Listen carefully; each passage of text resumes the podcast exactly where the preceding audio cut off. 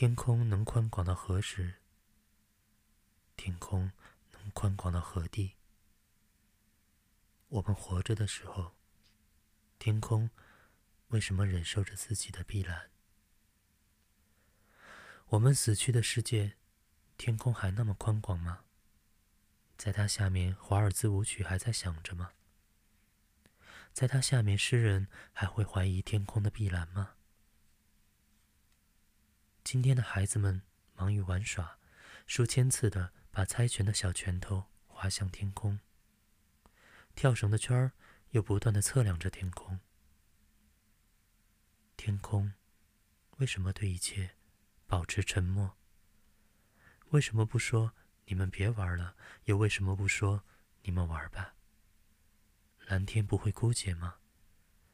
即使在我们死去的世界，如果真的不会枯竭，不枯竭的话，蓝天为什么沉默呢？我们活着的时候，在大街，在乡村，在海边，天空为什么独自的由白天转入黑夜？